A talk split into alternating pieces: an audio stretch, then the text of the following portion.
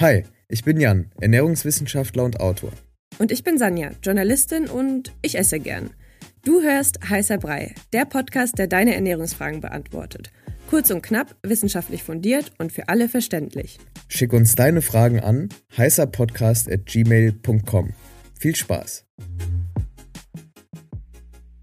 So, willkommen bei einer ganz besonderen Folge. Und zwar ist das unser erstes, aller, allererstes Interview mit einer Person, die nicht entweder Sanja oder Jan heißt. Und zwar mit Katharina Döricht. Katharina ist ganzheitliche ayurvedische Ernährungs- und Gesundheitsberaterin.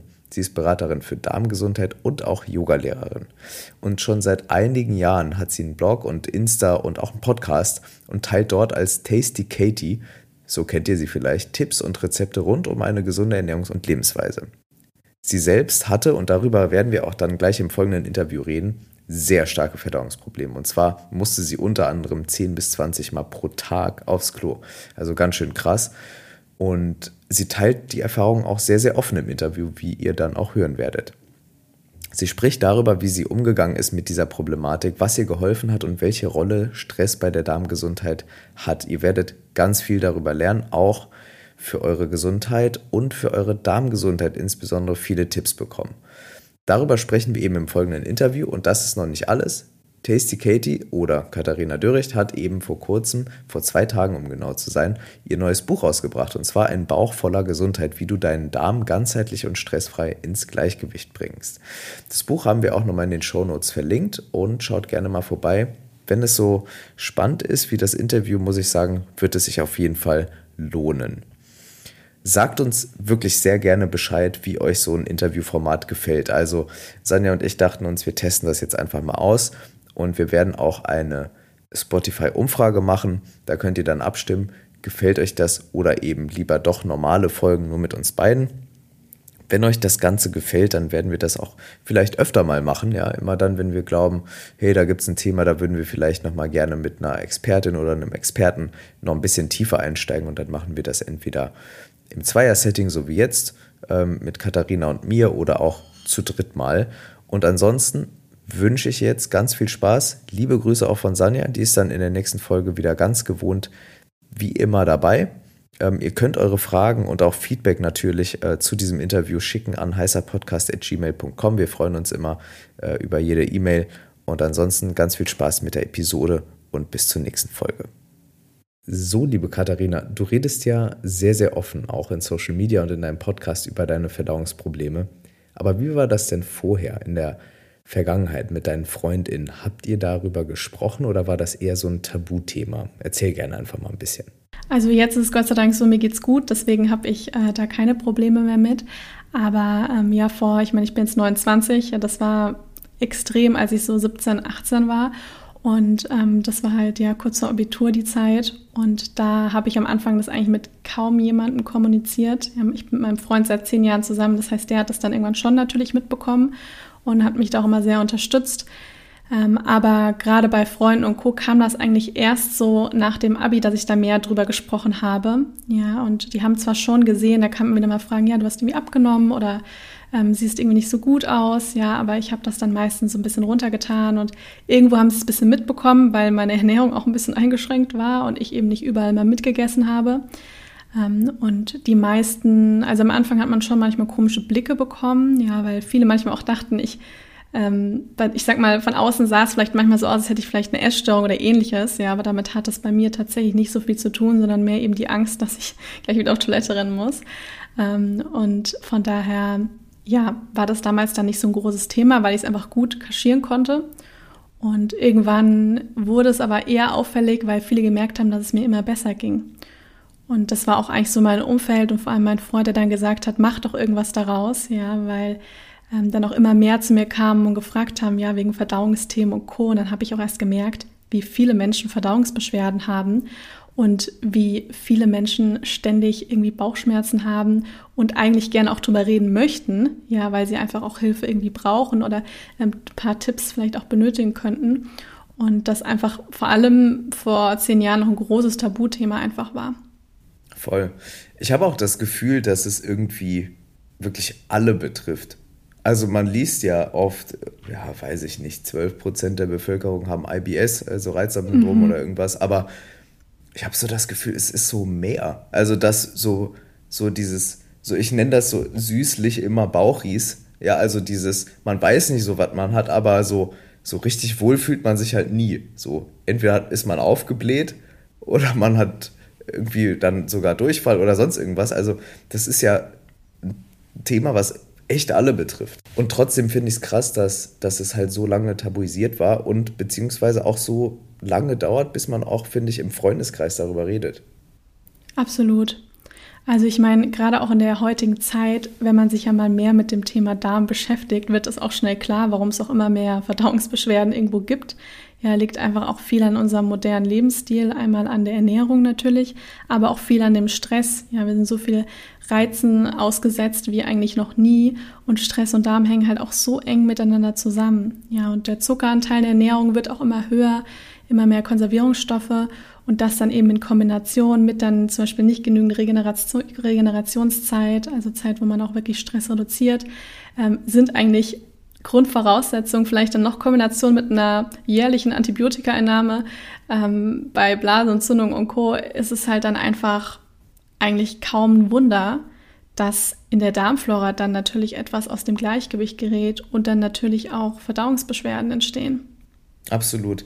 Du hast gerade ganz viele Stressoren angesprochen. Ich finde das Thema ähm, Stress, Psyche, Darm super interessant. Darm-Hirn-Achse und so weiter. Lass uns mal ein bisschen da einsteigen. Also, ähm, ich glaube, verstanden habe ich, du kamst auf das Thema aus, ja, aus deiner persönlichen Story, aus deinem Leidensweg heraus. Ja, du hattest mit 17, 18 der Abiturzeit dein Peak, was äh, die Problematik anging, hast dich dann in den Folgejahren immer mehr damit auseinandergesetzt ähm, und, und hast jetzt gerade ein, ein Buch dazu auch ver veröffentlicht.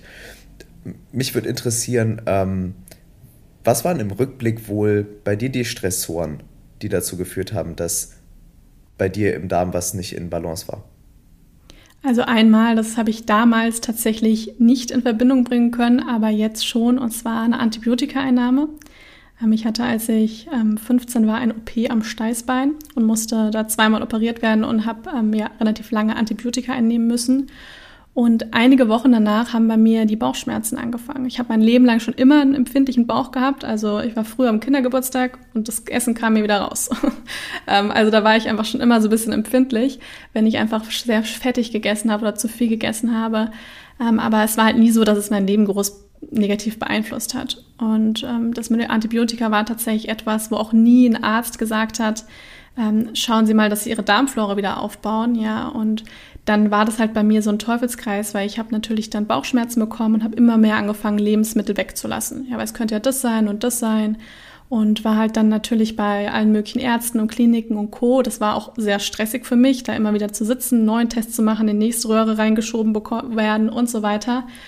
Und da waren immer wieder mal so kleine Ergebnisse dabei, aber nie was, was halt großen Unterschied gemacht hat. Und klar, ich meine, die Zeit während dem Abi weiß jeder, ja, da haben wahrscheinlich mehrere Verdauungsbeschwerden gehabt, vielleicht jetzt nicht immer so stark wie bei mir. Ähm, das war auf jeden Fall auch ein großer Stressor. Und ähm, ich hatte halt irgendwann auch einfach durch diese vielen Durchfälle wirklich irgendwann fast so eine Angst, dass ich da irgendwann von sterbe, ja, weil ich dann irgendwie kein Essen mehr in mir behalten kann. Und ich würde sagen, die Kombination aus dem war halt ein großer Stress für mich und für meinen Darm, was das halt dann immer schlimmer eigentlich gemacht hat. Also ging es bei dir schon so weit, dass du deine Ernährung so limitiert hast, dass du, dass du tatsächlich Angst um dein Leben hattest? Ja. Ja. Wow. Kannst du da mal so, so ein paar Momente vielleicht nachvollziehbar für die HörerInnen skizzieren? Also es war halt so, dass ich, wie gesagt, ich hatte, es hat angefangen mit den Verdauungsbeschwerden, ich habe immer mehr Lebensmittel weggelassen und irgendwann war das halt wirklich, das war eine Handvoll Lebensmittel, die ich noch vertragen habe. Und ich habe halt, ich bin morgens aufgestanden und tatsächlich, bis ich das erste Mal was gegessen habe, vielleicht für viele ist es verständlich, viele kennen vielleicht so eine chronisch entzündliche Darmerkrankung mit einer Colitis, die ja in Schüben verläuft. Die habe ich nie diagnostiziert bekommen, aber bei mir war es fast ähnlich wie so ein Schub. Ja. Und ähm, das heißt, ich kenne es, was bedeutet, bedeutet zwischen 10 und 20 Mal am Tag auf Toilette zu gehen. Ja, und ähm, deswegen sage ich auch immer dazu, wenn ich immer sage, ich hatte mal Verdauungsbeschwerden, damit meine ich nicht ein bisschen aufgeblähten Bauch und ab und zu mal Schmerzen, sondern ähm, halt wirklich so, dass es halt meinen Alltag extremst beeinflusst hat. Und ich habe natürlich dann immer versucht, auch dann irgendwann krampfhaft zu planen, was ich dann irgendwie esse, ja, und ähm, von was, wie viel, wann, weil ich immer Angst hatte, wenn ich jetzt noch was anderes irgendwie dazu esse, dann ist das wieder ein Mix, was irgendwie im wahrsten Sinne des Wortes nach hinten losgeht, ja. Voll. Und ähm, das war Voll. einfach eine per permanente Angst. Und wo ich rückblickend sage, klar war das dann irgendwann auch fast mit einer kleinen Essstörung verbunden, nicht bezogen auf Kalorien oder auf Gewicht, aber halt bezogen auf äh, panische Angst vor Lebensmitteln. Und ja, so eine, so eine, würde ich sagen, so eine Essstörung, die halt eben notgedrungen entstanden ist, sozusagen genau. aus, einer, aus einer zugrunde liegenden Erkrankung. Also ich finde das, finde das wirklich ähm, ja, alle Achtung, dass du darüber so offen redest. Also ich meine, wenn ich mir vorstelle, 10 bis 20 Mal auf Toilette zu gehen, wir reden dann wahrscheinlich auch von Durchfällen. Ja. Ähm, das, das ist eine krasse Einschränkung im Leben. Ich frage mich gerade, wie hast du dann deinen Alltag darum geplant?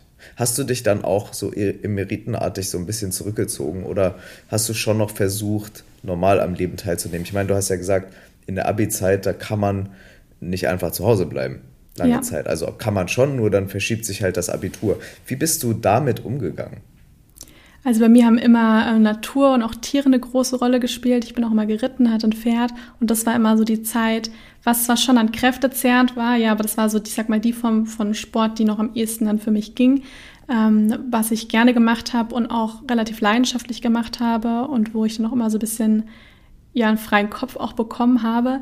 Ähm, aber was ich auf jeden Fall nicht hatte, das ist mir auch vor kurzem wieder bewusst geworden, weil wir ein zehnjähriges Abi-Treffen hatten, wo ich dachte, ich kann mich an so viele Dinge überhaupt nicht mehr erinnern, weil einfach die Zeit gesundheitstechnisch einfach total im Mittelpunkt stand. Und ich weiß auch, ich war auch ein, zwei Mal auf Fahrten nicht dabei und ähm, habe ähm, dann auf ja, groß auf Partys oder Geburtstagen habe ich oft abgesagt, ähm, habe dann oft auch Ausreden gefunden, weil es mir dann eben unangenehm war. Und ähm, das war schon auf alle Fälle sehr einschränkend. Ja, also ich habe halt dann oft, wie gesagt, dann versucht, wenn ich mal irgendwo war, mein eigenes Essen mitzunehmen oder ähm, habe halt ja schon vorher, ganz oft habe ich schon vorher eine Kleinigkeit gegessen, ja, und saß dann auch oft abends auch einmal mit Hunger manchmal da, ja, weil ich dachte, ich esse jetzt lieber mal nichts. Ähm, und deswegen war es auf alle Fälle schon sehr, sehr einschränkend. Also wenn ich überlege, was ich jetzt alles mache, ja, also sowohl, ich sag mal, beruflich als auch privat, ähm, das wäre früher gar nicht denkbar gewesen. Also es gibt auch so einen ähm, Familienurlaub, wo es irgendwie gefühlt nur Bilder von mir gibt auf einer Liege, weil ich halt ja alles andere kaum halt machen konnte. Weil wahrscheinlich auch die, die Kraft dann irgendwann gefehlt hat, ne? Genau. Mehr zu machen. Äh, lustig, dass du Urlaub angesprochen hast, weil ich musste gerade an, an meine Zeit 17, 18, 19 zurückdenken, so nach dem Abi. Da macht man ja auch so die ersten Reisen mal alleine oder so. Ähm, und auch mal längere Reisen, viele zumindest, ja, und vielleicht auch ein paar HörerInnen, die, die selbst betroffen sind.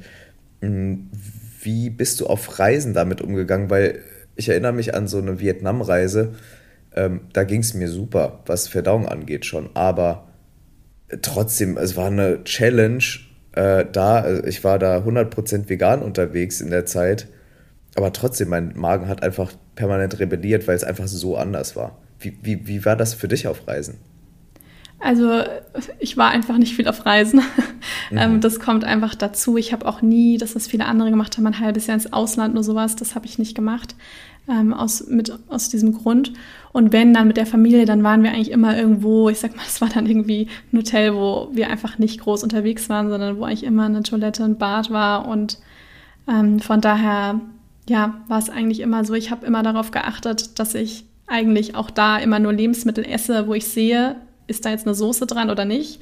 Ähm, haben die da jetzt noch irgendwie was dran gemacht und bin auch vorher dann, es hat mich auch mal viel Überwindung gekostet, aber da war meine Mutter diejenige, die gesagt hat, komm, wir gehen jetzt zum Koch und fragen den, was er da an die Kartoffeln dran gemacht hat.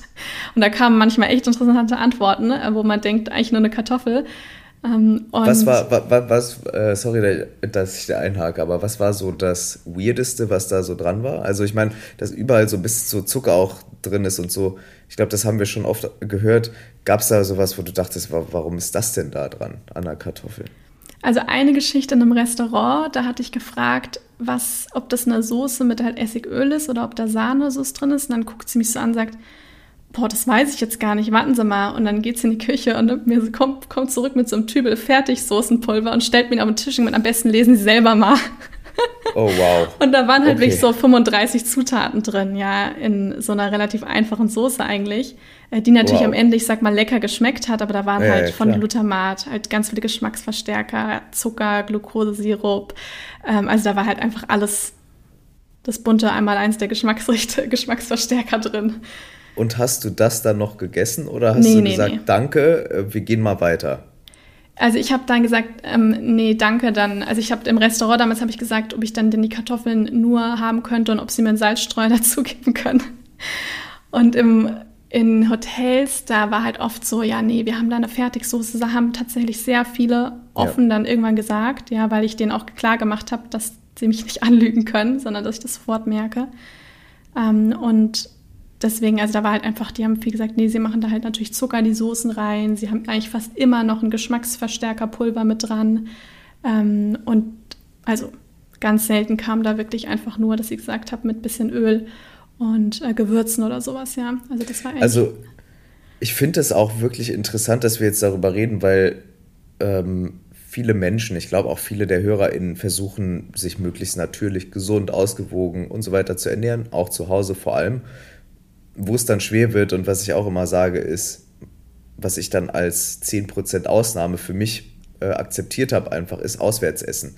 Weil egal wo, ähm, ich war auch schon in wirklich sehr gehobenen Restaurants äh, und wenn man dann so ein bisschen ins Gespräch kommt mit den Leuten, die da arbeiten, arbeiten merkt man, ah, okay, die nutzen halt eben auch das Pulver, was einfach nur Glutamat ist am Ende des Tages. Ja. Ähm, und das ist, ich finde das schon krass, also wenn man, wenn man auswärts essen geht, gerade mit Verdauungsbeschwerden, ähm, wie schwer es doch ist, eine Option zu bekommen, die lecker ist und mehr ist als nur Kartoffeln und drei Blätter Salat und eine Tomate aufgeschnitten, bisschen Salz. Ja. ja. Also ich habe dann oft auch so wirklich gefragt, wenn ich schon bei der Speisekarte gesehen habe, oh je, oh also nur Sahnesoßen und Co., dann habe ich halt immer gesagt, ich habe gesehen, sie haben Kartoffeln auf der Speisekarte, sie haben Salat auf der Speisekarte und zum Beispiel jetzt einen Fisch oder sowas. Und dann habe ich gesagt, können Sie mir einfach nur Kartoffeln ohne alles, Salat, ohne Dressing, geben Sie mir Essig und Öl, stellen Sie mir das einfach auf den Tisch. Und ähm, also italienisches Gemüse, was dann, das dann meistens doch nur mit Olivenöl und irgendwie ein paar Kräutern. Ähm, und dann waren die meistens so, okay, können wir machen. Ja, also wenn man mhm. das denen klar gesagt hat, dann hat es tatsächlich meistens sehr gut funktioniert. Das war immer ja. so meine, meine Lösung. die Go-To-Lösung der, der Katharina. Ähm, lass uns mal einen kleinen Shift machen, äh, zurück sozusagen zum Thema Stress. Ähm, du hast schon einige Stressoren ange, angerissen, sage ich mal, die für dich auch eine Relevanz hatten. Mich würde interessieren, mit Blick auf unsere Gesellschaft, du hast eben schon gesagt, es wundert dich jetzt nicht, dass so viele Menschen Bauchis haben oder schlimmer. Ähm, was würdest du sagen, sind die Top 5 Stressoren unserer also, Gesellschaft? Einmal, also ich glaube, man muss so ein bisschen unterscheiden. Also es gibt ja einmal Stressoren wirklich auf mentaler Ebene und dann wirklich ähm, Stressoren auf körperlicher Ebene durch Dinge, die wir irgendwo auch schon beeinflussen können. Das heißt einmal ganz klar ähm, Medikamenteneinnahmen, ja, vor allem eben Antibiotika, Cortison, Schmerzmittel. Und ich meine, um Gottes Willen, wir sind so dankbar, dass wir das haben, ja, und es kann auch absolut Sinn machen, das auch einzusetzen. Und dann ist es auch wirklich gut. Und ähm, es ist aber einfach so, dass heutzutage oft zu schnell zu viel Antibiotika gegeben wird, wenn es oft gar nicht sein muss. Und beim Antibiotika ist einfach das Problem, dass es eben nicht nur die Bakterien mitnimmt, die schädlich sind, sondern eben auch viele von den guten, nützlichen Milchsäurebakterien im Darm zum Beispiel. Und dann kann eben so ein Darmflora-Ungleichgewicht entstehen. Ja, die Darmflora verschiebt sich dann praktisch und es gibt mehr Raum für, ich sag mal, krankmachende Bakterien, also Bakterien, die vielleicht, die wir im Kleinen Maße auch auf alle Fälle in der Darmflora brauchen, die die Darmflora ausmachen, die aber eben dann, ich sag mal, Raum bekommen, Überhand zu, zu gewinnen. Und das kann eben ein großer Stressor für den Körper sein, weil eben Darm und Hirn ganz eng miteinander in Verbindung stehen. Also je nachdem, wie eben die Beschaffenheit der Darmflora ist, hat das auch Auswirkungen auf unseren, unsere mentale Gesundheit, weil es eben diese Darm-Hirn-Achse gibt. Und mhm. über den Vagusnerv ähm, kommunizieren einfach ähm, praktisch unser Darm und unser Hirn miteinander und die Bakterien senden eben auch Botenstoffe. Dann, ich sag mal, zweites ist auf alle Fälle die Ernährung. Ja, das, was wir essen, hat auf jeden Fall eine sehr große Auswirkung auf unsere Darmflora. Und gerade, ähm, ich sag mal, ein hoher Anteil vielleicht an Alkohol sogar oder eben auch an ähm, freiem Zucker, also in dem freien, in den ganzen Industriezucker, ähm, Konservierungsstoff und Co. ist einfach so, dass das eher Dinge sind, die Entzündungsprozesse im Körper fördern. Ja, nicht, wenn wir sie einmal die Woche essen, aber wenn wir sie einfach täglich ähm, in einem größeren Maße zu uns nehmen. Und das ist am Ende, im Endeffekt, wenn auch eine Entzündung im Körper entsteht, ein Stress für den Körper. Ja, und ähm, hat eben auch Auswirkungen natürlich, wenn sich etwas in der Darmflora verändert, auch Auswirkungen auf unsere mentale Gesundheit. Und dann natürlich auch so Dinge, ich sag mal, wie Schlafmangel. Ja, also so viele Menschen leiden heutzutage an Schlafproblemen. Ja, und der Schlaf ist einfach eine ganz wichtige Regenerationszeit, auch für unseren Darm, für unseren ganzen Körper, für die ganzen Zellen. Und ähm, wenn wir zum Beispiel nicht gut schlafen, dann sind wir auch anfälliger gegenüber Stress. Ja, bekommen auch vielleicht schon auch Heißhunger sogar. Und das hat natürlich große Auswirkungen auch auf unser, unsere Resilienz und unser Empfinden gegenüber Stress. Und dann natürlich diese ganzen Dinge wie ähm, das Gefühl, und ich glaube, das ist ja einfach auch so ein ja, Ding der heutigen Zeit, ständig keine Zeit zu haben, einfach gestresst durch den Alltag laufen, ähm, vielleicht schon morgens den Tag zu starten, direkt Kräfte zum Handy, Nachrichten durchgucken und ähm, sich einfach nur eigentlich in diesem ständigen Reagieren und diesem Fight oder Flight, also diesem Kämpf- oder Flüchtemodus sich zu befinden. Und gerade damit wir auch gut verdauen können, ist es auch ganz wichtig, dass praktisch der Parasympathikus, also der Teil vom Nervensystem, der eigentlich für Rest and Digest, also für Entspannung und Verdauung zuständig ist, dass der auch immer wieder aktiviert wird. Und das passiert halt nicht, wenn wir den ganzen Tag durch unseren Alltag laufen, in einem totalen Stress, zusätzlich uns eben, ähm, ich sag mal, ungesund ernähren, also eben sehr stark verarbeitet, dann dazu eben noch einiges an Medikamente nehmen und ähm, dann on top noch zu wenig schlafen. Und das ist ja, das klingt noch nicht mal so schräg für die meisten Menschen, weil das machen total, also das ist gang und gäbe. Und das ist halt einfach ähm, eine wunderbare Voraussetzung, dass eben das sich negativ auf die Darmflora, Darmflora auswirkt. Ich glaube, du hast da Dinge aufgezählt, die tatsächlich für einen Großteil der Generation zumindest über uns. Ja, wir sind ungefähr ein Alter, um die 30, sage ich jetzt ja. einfach mal. Also ganz dreist. Ähm, aber gerade die Leute, also die Generation über uns, äh, für die ist das ja normal. Ja, also alles das, ja, und, und auch in, in meiner und äh, in unserer Generation, ja, also die, die jüngeren Leute auch Schlafmangel, gerade mit dem Handy noch bis 2 Uhr nachts am, äh, im Bett zu chillen, anstatt zu schlafen und dann irgendwie fünf Stunden Schlaf zu kriegen und äh, viel zuckerhaltiges Zeug zu essen und so.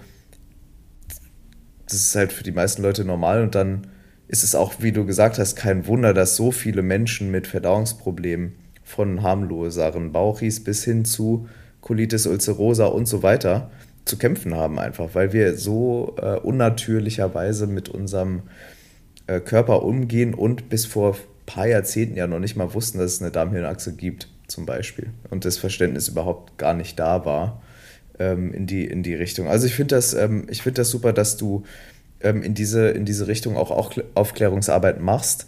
Ähm, wir haben jetzt ein paar Stressoren, wir haben deine Story gehört. Ähm, die Stressoren sozusagen umzukehren, also genug Schlaf, wäre ein Tipp, ja, ähm, sich gesund, ausgewogen, zuckerarm zu ernähren, ein anderer Tipp. Ähm, was darüber hinaus würdest du sagen, sind so praktische Dinge, die HörerInnen machen können, um jetzt heute noch oder zumindest morgen, ab morgen, äh, ihrem Darm was Gutes zu tun?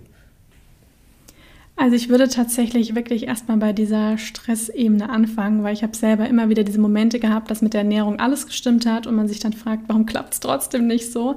Ähm, und das liegt einfach daran, dass einfach unsere mentale Gesundheit eine große Auswirkung auf unsere Darmgesundheit hat. Und gerade beim Thema Stress kann ich immer nur sehr empfehlen, sich kleine Routinen anzueignen im Alltag. Und das muss keine vier Stunden Morgenroutine sein. Ja, das können aber bereits 30 Minuten am Morgen sein, wo wir zum Beispiel sagen, ich nehme mir eine Atemübung. Ja, zum Beispiel diese 4, 7, 8 Atmung, ja, wo wir vier Takte ein, also vier Sekunden einatmen, sieben Sekunden den Atem halten und für acht Sekunden ausatmen. Und das führt schon dazu, dass praktisch der Parasympathikus aktiviert wird. Ja, oder wenn man sagt, ich mache total gerne Yoga, ja, dann sich eine 10 Minuten Morgenroutine, Yoga-Routine rauszusuchen, ähm, mit gerade auch vielen Drehbewegungen, die auch super für den Verdauungstrakt sind, ähm, wo wir einfach Stress reduzieren können. Denn wenn wir morgens schon direkt mit total viel Stress den Tag starten, dann kann ich sagen, geht das meistens den Rest des Tages genauso weiter oder wird sogar noch schlimmer. Deswegen, ich kann wirklich empfehlen, sich morgens ne, ein bisschen Zeit zu nehmen, eine Übung zu nehmen, die wirklich Entspannung reinbringt. Ja, für mich ist es Meditation. Ja, ich habe vor vielen Jahren angefangen zu meditieren und mache das bis heute noch zweimal täglich und ähm, wow. merke, dass es tatsächlich mir unfassbar gut tut und ich eine so große Resilienz gegenüber Stress entwickelt habe, dass ich äh, immer das Gefühl habe, ich kann fast mit allem irgendwie umgehen, ohne dass es mich komplett aus der Bahn wirft. Und das ähm, ist mein Tool, ja, muss aber nicht für jeden so sein, das kann für jeden was anderes sein. Ähm, aber such dir auf jeden Fall eine Sache raus. Dann morgens, so viele Menschen starten den Tag direkt mit einem doppelten Espresso oder mit Kaffee. Ich habe, das ist so ein Tipp aus dem Ayurveda, ja, ich fange den Tag immer mit, einem, mit einer Tasse heißem Wasser an, ja, oder warmem Wasser mit Zitronensaft. Und diese Wärme schenkt einem einmal so ein bisschen Energie. Gleichzeitig, ähm, wenn man regt die so ein bisschen die Verdauung an, aber ohne dass es natürlich jetzt ein Abführmittel ist. Ja, und ähm, mir tut es einfach unglaublich gut und die meisten Menschen, ich sag mal, probiert es einfach mal aus und dann merkt ihr, dass es einfach total gut tut, morgens erstmal mit einer Tasse warmem Wasser in den Tag zu starten und ähm, danach eben ein so eine Übung zur Stressreduktion und danach erst meinetwegen den Kaffee oder eben ja ein gesundes Frühstück ja oder eben dann ja zur Arbeit gehen. Und ein weiterer Punkt ist gerade bei der Ernährung, kann ich nur jedem empfehlen, darauf zu achten, weniger Industriezucker zu essen. Ja, also gerade vor allem aufgrund von meiner eigenen Geschichte weiß ich, was für ein, ich sag mal, Schaden im Körper ein hoher Zuckeranteil in der Ernährung anrichten kann, vor allem im Hinblick auf die Darmflora. Und das heißt nicht, dass man nie wieder ein Stück Kuchen essen darf oder nie wieder eine Süßigkeit, aber vor allem mal wirklich schauen, wie viel süß man den ganzen Tag isst. Und ich meine jetzt mal generell die Geschmacksrichtung süß. Weil viele starten bereits mit irgendwie Zucker im Kaffee und essen morgens was Süßes, dann als Snack was Süßes. Und das muss jetzt nicht unbedingt immer nur die Schokolade sein, sondern das kann halt auch sein, dass ich den ganzen Tag immer nur nach, ähm, nach Obst, nach Weißmehlprodukte, nach ähm, Trockenfrüchten greife. Und klar, kleine, gewisse Mengen davon können ja auch definitiv gesund sein, aber wenn man halt nur süß den ganzen Tag hat, ist es am Ende des Tages eine ganze Menge an Zucker. Und gerade zum Beispiel Bitterstoffe, ja, zum Beispiel kommen halt bei uns im Alltag viel zu wenig vor. Deswegen sich mal so kurz einen Überblick über die Ernährung machen und gucken, kann ich denn noch andere Geschmacksrichtungen integrieren? Zum Beispiel Bitterstoffe, ja, mal was Bitteres einkaufen. Wenn jetzt jemand den Podcast hört und sagt, okay, ähm, ich gehe nachher noch einkaufen, kauf mal zwei Gemüsesorten ein, die du sonst nie eingekauft hast bisher. Weil die Darmflora liebt halt die Abwechslung. Absolut. Was sind ganz konkret? Äh, bei mir sind es Pastinake auf jeden Fall. Kaufe ich viel zu selten. Mhm. Äh, mag ich aber total, wenn ich es dann mal kaufe. Was wäre so ein, so ein Gemüse, was du jetzt nicht so oft kaufst, aber immer dann, wenn, denkst du dir, Mensch, das ist echt geil? Also bei mir, ich bin eigentlich ein totaler Chicorée-Fan, ja, mhm. und vergesse ihn aber immer wieder zu kaufen. Der liegt im Supermarkt Voll. auch meistens abgedunkelt. Versteckt, ja. und wenn ich ihn dann wieder kaufe und esse, dann denke ich mir so, warum kauf, habe ich ihn so lange nicht mehr gekauft? Und der enthält halt tatsächlich auch äh, sogenannte Präbiotika, ja, also wirklich Ballaststoffe, die total gut für den Aufbau der Darmflora sind und richtig Futter für die guten Darmbakterien sind. Und der enthält eben zusätzlich auch noch ähm, Bitterstoffe. Ja, also gerade so Radicchio, Chicorée, ähm, auch gerne mal sowas wie Rucola, also auch bittere Sachen gerne mal integrieren. Dann wird man auch merken, dass man auch viel weniger Lust auf Süß hat und ähm, das ist etwas, also wirklich diese kleinen Routinen, um Stress zu, zu reduzieren, morgens und abends. Und ähm, bei der Ernährung andere Geschmacksrichtungen dazu nehmen und morgens mit einem warmen Getränk in den Tag starten. Wenn man damit anfängt, ist auf alle Fälle schon mal super. Ich finde es total interessant, dass du diesen Punkt ansprichst mit Geschmack, weil das ja leider Gottes irgendwie in der Vergangenheit, also in den 12.000 Jahren vor heute, super war, dass wir äh, süß ähm, und Umami und so, so geliebt haben. Ähm, nur, dass es heute halt ein Riesenproblem darstellt. Deshalb finde ich das zum Beispiel, ähm, also liebe Leute, wenn ihr gerade einkaufen seid oder gehen wollt, macht das mal.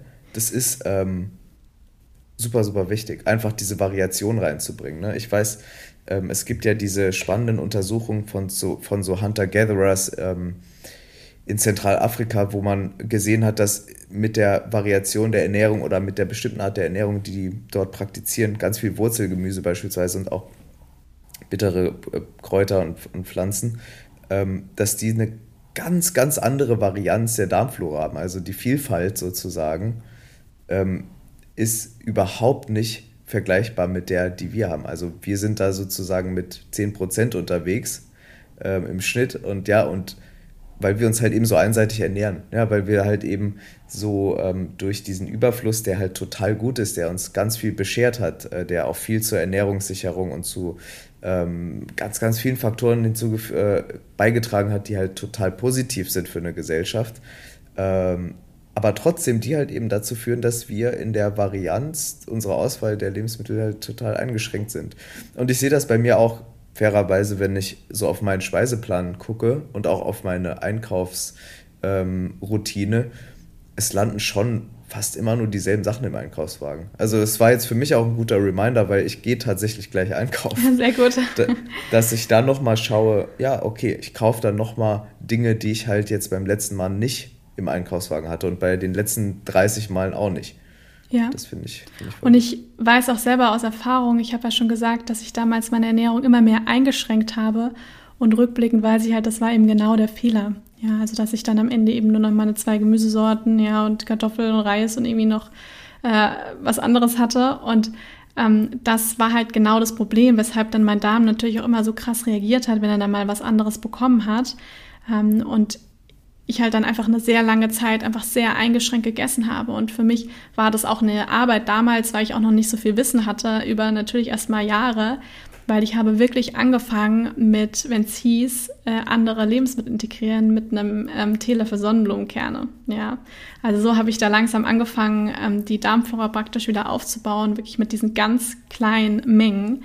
Auch zum Beispiel fermentierte Lebensmittel sind total gesund, ja, aber viele machen halt den Fehler, sie fangen dann an mit einem halben Glas rohem Sauerkraut und wundern sich, warum das nicht so gut funktioniert.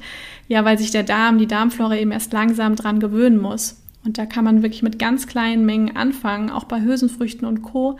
Und auch gerade wenn man einkaufen geht, wirklich, wie ich schon gesagt habe, mal anderes Gemüse mitnehmen, mal Kräuter dazu nehmen, weil alles landet im Endeffekt natürlich in unserem Verdauungstrakt und hat eben Auswirkungen auf unsere Darmflora und da wirklich den Anteil an unverarbeiteten Lebensmitteln dazu nehmen und gerne, wenn man auch eine empfindliche Verdauung hat, mehr auch eher warm gekocht essen, weil das einfach, gerade wenn der Bauch empfindlich ist, einfach viel leichter verdaulich ist. Also ich habe schon gemerkt, dass mir eine überwiegend pflanzenbasierte Ernährung sehr gut tut.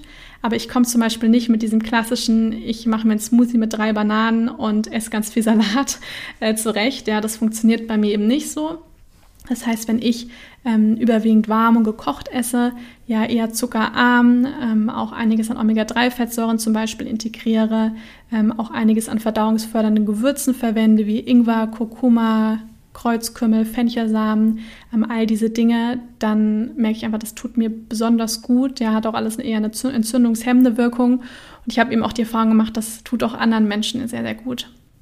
Voll. Ich finde äh, es auch super, dass du, du hast eben auch ähm, Ayurveda und ich sag mal traditionellere Heiltraditionen, ähm, Lebensweisen, Ernährungsweisen angesprochen. Ähm, die HörerInnen wissen ja, ich habe Ernährungswissenschaften studiert und im Podcast befassen wir uns ganz viel mit, mit Studienlage, aber ich finde, ich sage es auch immer wieder, ich finde es halt super wichtig, auch zu verstehen, dass einfach viel noch nicht erforscht ist, was halt seit Jahrtausenden funktioniert.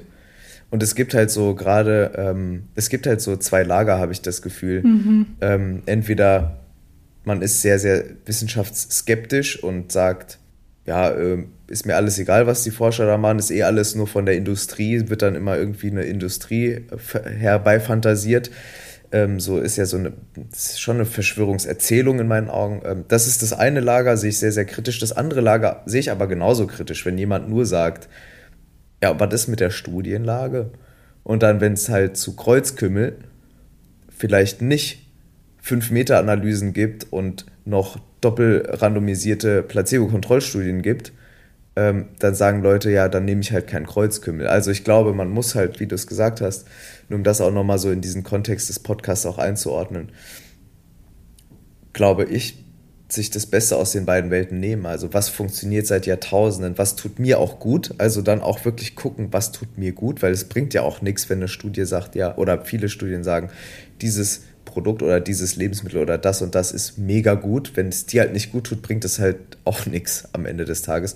Und trotzdem ist es halt auch wichtig zu schauen, glaube ich, was, was sagt denn so die Wissenschaft? Und da gibt es ja Unmengen Forschung inzwischen zu dem ja. Thema Darm und auch Psyche, Stress, Darm, Darm-Hirn-Achse.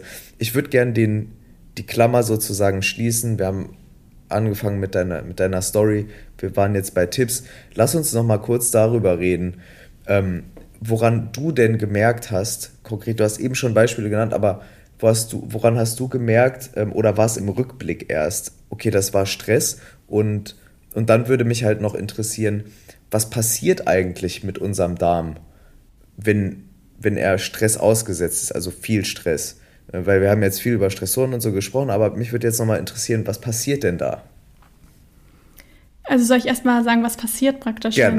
Wenn, ja, ganz, also ganz es ist ja, genau, also es ist so, dass wenn wir ja Stress haben und das kann ganz unterschiedlich sein. Der eine ist gestresst, wenn, keine Ahnung, die Schwiegermutter anruft, der nächste ist gestresst, wenn nachher eine wichtige Präsentation ansteht. Also jeder muss auch für sich auch so ein bisschen selbstverantwortlich schauen, was sind meine Stressoren im Leben.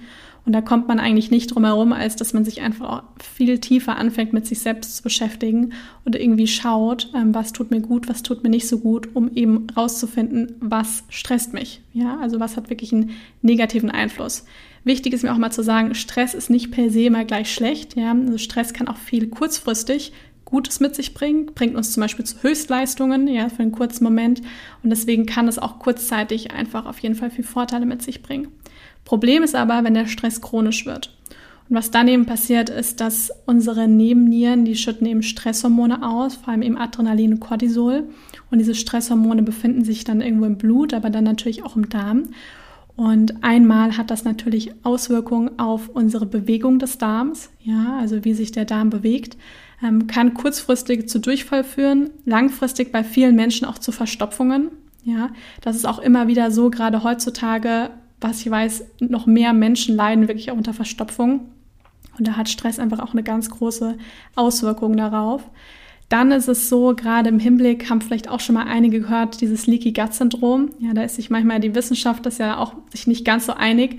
Aber aus Erfahrung kann ich sagen, also da ist schon auch irgendwo was dran, ja, dass eben die Darmschleimhaut, die Barriere der Darmschleimhaut eben ganz wichtig ist.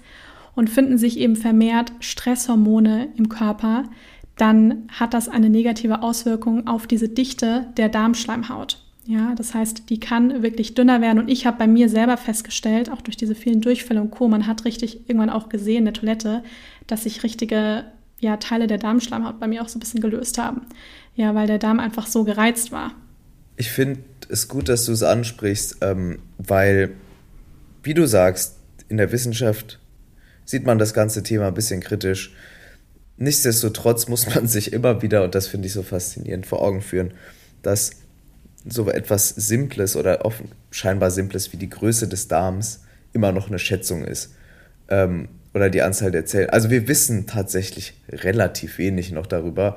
Und ähm, in meinen Augen hast du da vollkommen recht. Da, da ist definitiv was dran. Also ähm, in meinen Augen, ja, definitiv in meinen Augen.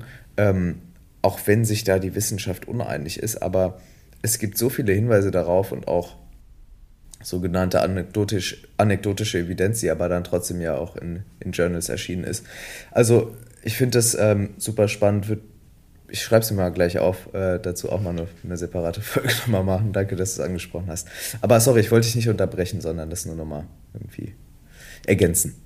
Ja, also es gibt dann genau diese beiden Sachen. Also einmal, wie gesagt, auf dieses, auf die Dichte der Darmschleimhaut. Ja, da gibt es nämlich diese sogenannte Teig Junctions. Kann man sich so vorstellen, wenn jeder mal so seine Hände zusammenführt und dann öffnet man ganz langsam die Finger. Das kann man sich vorstellen wie so ein Netz. Ja, und die gehen wie so auseinander.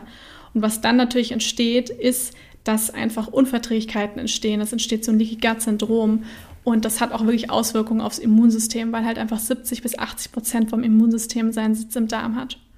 Und das Dritte, und das ist auch auf alle Fälle nicht zu unterschätzen, und zwar vermehrt Stresshormone bedeuten, dass sich im Darm nützliche Bakterien zurückziehen. Ja, vor allem diese schützenden Lacto- und Bifidobakterien zum Beispiel, also diese Milchsäurebakterien.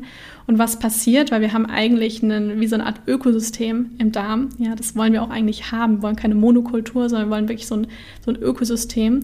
Und wenn sich einfach viele nützliche Bakterien zurückziehen, dann gewinnen kann man sich fast ein bisschen, ist ein bisschen übertragen Sinn, aber wie so Lücken vorstellen, wo plötzlich Platz wird dass sich krankmachende Bakterien ausbreiten. Ja, also dass sich auch Pilze, Bakterien, von denen wir eigentlich nur ganz wenig haben wollen, ja, die auch ein Teil von diesem Ökosystem sind, können aber plötzlich Überhand nehmen. Ja, kann man sich fast über so einen Wald eben vorstellen, im Ökosystem Wald. So ist das eigentlich im Darm auch. Und diese drei Faktoren, da sieht man, dass Stress eben nicht nur so, ah ja, der hat halt ein bisschen Stress, so nach dem Motto, sondern dass da wirklich was auf körperlicher Ebene und vor allem eben wirklich am Darm passiert. Und ich habe natürlich immer ganz stark gemerkt, vor allem wenn ich aufgeregt war, wenn ich vor irgendwas Angst hatte, habe ich dann gemerkt, die Symptome wurden eben schlechter. Ja, und da kann man natürlich klar, die Ernährung macht auf jeden Fall eine große Auswirkung, weil oder hat eine große Auswirkung, weil wie gesagt, das, was wir essen, beeinflusst ja unsere Darmflora. Und wenn wir uns so ernähren, dass wir einfach eine bunte Darmflora praktisch haben, also eine abwechslungsreiche ähm, Bakterienvielfalt, dann wird man auch merken, dass man resilienter wird gegenüber Stress. Ja, und dass man ähm, vielleicht nicht so ängstlich wird. Ja, und ich habe das selber gemerkt, ich habe fast so auch das letzte, die letzten Jahre das Gefühl, ich, ich bin fast so ein bisschen andere Persönlichkeit so ein bisschen geworden, ja, weil ich einfach früher viel ängstlicher war und viel ähm, introvertierter teilweise eben auch. Und ähm, ich bin es vielleicht nicht das krasse Gegenteil, aber es hat sich auf jeden Fall viel verändert, weil einfach meine Verdauung sich auch irgendwo geändert hat.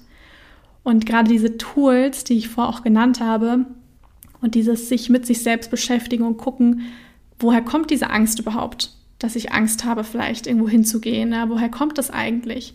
Und was steckt denn vielleicht tiefer dahinter? Und das auch mal anzugucken, ähm, führt ja auch dazu, dass man sich selber besser kennenlernt. Und wenn man sich eben selbst besser kennenlernt, bekommt man ja irgendwo auch mehr Vertrauen irgendwann in sich ja, und hat mehr Tools auch an der Hand, mit dem Stress dann auch umzugehen, weil es geht nicht darum, dass wir alle nie wieder Stress haben. Also ich glaube, das braucht man gar nicht probieren, das anzustreben, aber halt Tools auch an der Hand zu haben, wie man mit dem Stress umgehen kann.